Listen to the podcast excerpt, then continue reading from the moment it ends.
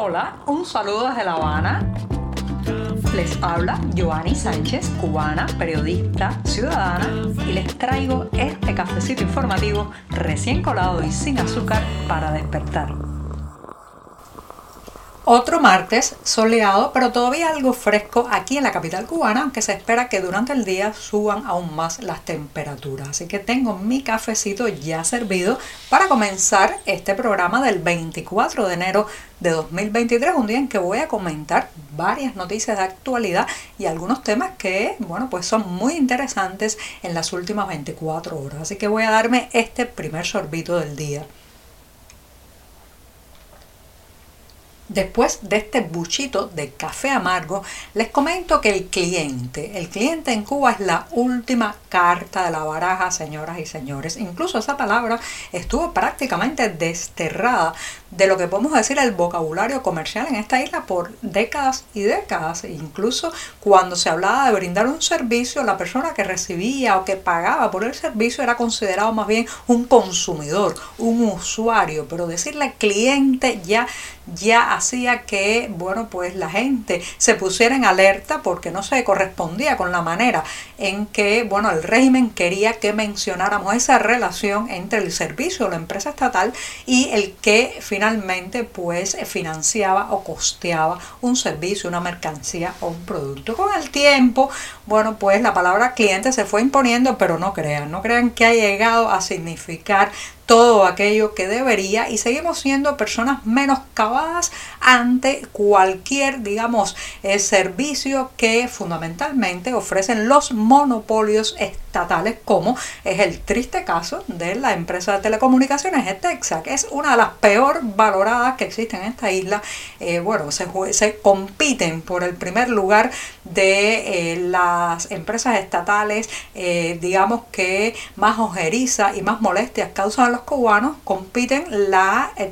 la de telecomunicaciones de Texas y la Unión Eléctrica de Cuba. Ahora un funcionario de la empresa de telecomunicaciones ha asegurado en una televisora local que el problema que tenemos para conectarnos a internet, los constantes cuelgues de la navegación web desde los móviles, el desastre de servicio que eh, ETEXA hace que paguemos a precios bastante altos, bueno, todo eso se debe a qué? A que los clientes somos los culpables porque nos ponemos a hablar por teléfono, a hacer llamadas telefónicas de celular a celular utilizando la red 4G cuando tendríamos que usar la 3G y dejar la 4G para eh, conectarnos solamente con datos. Fíjense qué alimatías, qué enredo, qué laberinto de palabras para terminar responsabilizando a los clientes del caos eh, tecnológico que se ha apoderado desde hace mucho tiempo del monopolio estatal de telecomunicaciones. Todo para justificar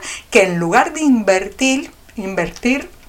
los cuantiosos recursos que nos han sacado de nuestro bolsillo con sus tarifas altísimas, con sus recaudaciones en divisas para que los emigrados cubanos les financien el teléfono móvil a la familia que dejó en la isla, bueno, pues en lugar de invertir eso en mayores, eh, digamos, eh, eh, en mayor infraestructura, mejor infraestructura, nuevas torres de cobertura y todo lo que hace falta en lugar de eso no se sabe qué han hecho con el dinero. O bueno, podemos intuirlo. Lo han dedicado a otra cosa, quizás a vigilar a los clientes lo que conversamos, lo que intercambiamos, lo que publicamos a través del servicio de navegación. Así que ahora, ahora volvemos a ser los culpables porque clientes, clientes nunca hemos sido.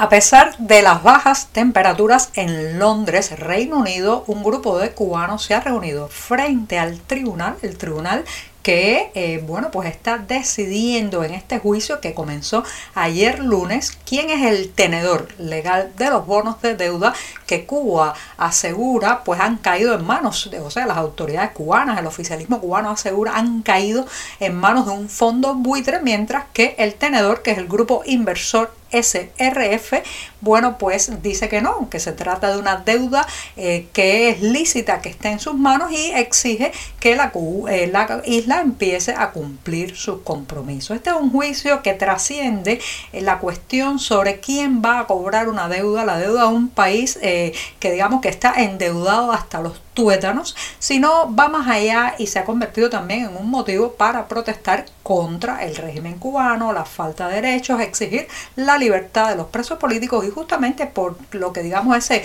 compendio de reclamos están hoy eh, decenas y decenas de cubanos y activistas también que simpatizan con la causa de la isla a las afueras de ese tribunal en Londres. Mientras tanto, en la prensa oficial cubana se le ha destinado muy poco espacio a este juicio cuando se ha hecho se ha dedicado a los peores adjetivos contra el fondo o el grupo inversor que tiene los bonos de deuda cubana y se espera que quizás estén preparando ese tipo de, digamos, telenovela que, eh, bueno, pues intenta ajustar la realidad a el guion oficial para explicarnos la historia. Lo cierto es que más allá de lo que diga después el noticiero estelar de la televisión cubana controlado por el Partido Comunista, ya estamos viendo imágenes de los cubanos gritando libertad, exigiendo una amnistía para los presos políticos y también reclamando que las autoridades cumplan sus compromisos crediticios prácticamente acabado de bajar del avión en Argentina, en Buenos Aires, Argentina, Miguel Díaz Canel corrió a encontrarse con empresarios de ese país a los que les ha tratado de vender el cuento de que en Cuba se está produciendo una apertura económica, que es el mejor momento para invertir en la isla, que pongan su dinero aquí y todas esas, digamos, frases huecas que se dicen para atraer recursos, para atraer inversionistas y que después bueno, pues muchos de ellos, muchos de estos empresarios extranjeros muerden el polvo de la derrota, de los excesivos controles, de la desidia y el mal funcionamiento de la economía cubana. Lo que llama muchísimo la atención es que Díaz Canel se haya atrevido a hacer estas propuestas, a intentar, digamos, hipnotizar a los empresarios argentinos con la posibilidad de poner su dinero en la isla cuando es justamente a ese país que Cuba le debe una cantidad estimada de 15 mil millones de dólares. Lo voy a repetir.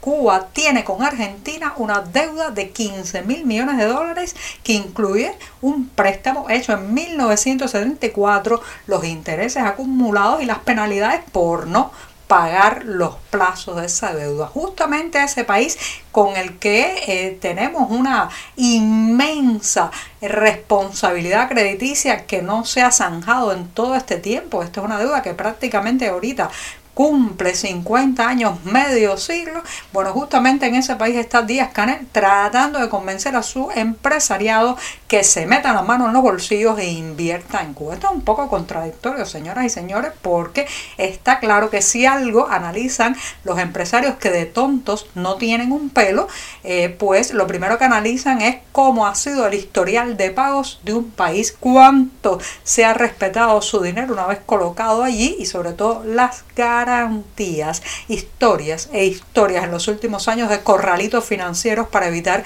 que se saque divisas del país, de empresarios que llegaron con muchas ilusiones y terminaron quebrados porque el Estado no le paga y no, eh, pues digamos, cumple con sus compromisos. Hemos escuchado muchas. Así que no sé, no sé quién de los que se logró reunir con Díaz Canel en Buenos Aires, quién va a meter realmente la mano en la billetera y poner su dinero aquí en Cuba.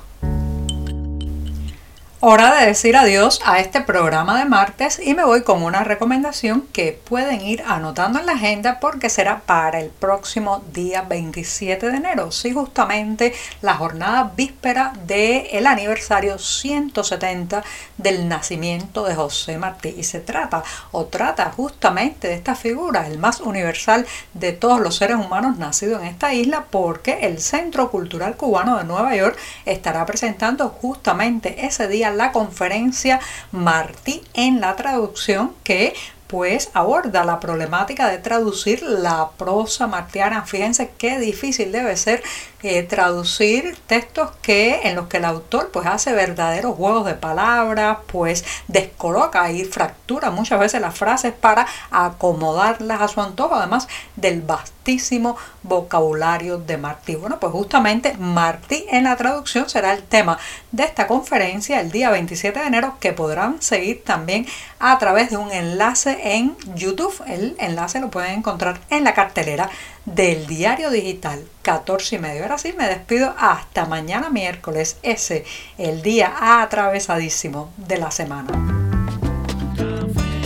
Por hoy es todo. Te espero mañana a la misma hora. Síguenos en 14medio.com. También estamos en Facebook, Twitter, Instagram y en tu WhatsApp.